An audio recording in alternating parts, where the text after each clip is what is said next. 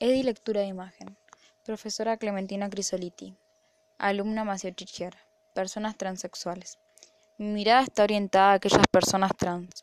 Son personas que nacen en un cuerpo cambiado, por ende se les coloca un nombre.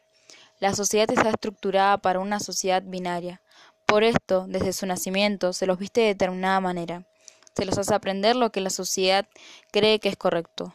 Pasado el tiempo, cuando a los niños les empiezan a surgir preguntas, comienzan a sentir gustos distintos, sentir que no son felices, que no están cómodos con los que le imponen la sociedad, entre ellos sus propios padres, hermanos, primos, etc., se terminan encerrando en su mundo. Son poco sociables e inclusive con el ámbito cercano. Pasando ya a la adolescencia, una de las etapas de la vida más dura que les toca vivir, donde ven que todos a su edad disfrutan de salidas, bailes, playas, ellos sienten que no tienen un lugar. Por este motivo se siguen encerrando y teniendo una vida escondidas, primero del ámbito cercano y de todas eh, aquellas personas que los conozcan. Por los prejuicios, el miedo al que dirán, sabiendo que se plantea su postura, va en contra de toda una sociedad, incluyendo la religión. Si volvemos un poco hacia atrás y nos ponemos en el lugar de una persona trans, donde toda su vida fue obligada a hacer cosas que no estaban bien, un simple ejemplo, obligarte a ir al baño de hombres cuando te sentís una mujer, y a la inversa, o el simple hecho de que durante toda tu vida te llamaron por un nombre que no te identifica. Estos dos pequeños ejemplos creo que dejan en claro lo que padece una persona distinta.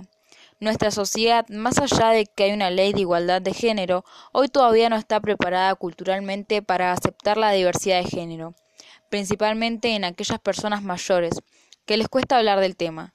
Si se los comentás es medio como un tabú. Es por esto mi admiración a todas aquellas personas trans que han logrado revertir la ecuación e insertarse en la sociedad, en base de esfuerzo, trabajo y mucha dedicación, yendo en contra de todos para lograr ser ella. Eh, lo vincularía directamente con el pensamiento único y la relación entre ver y saber. Los medios de comunicación están tan metidos de lleno en la vida de las personas, también generan una influencia constante en las publicidades.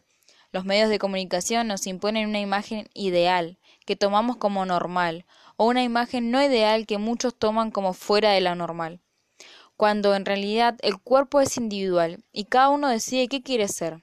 Es eh, sabido que las personas transexuales sufren de discriminación por prejuicios e imaginarios del resto.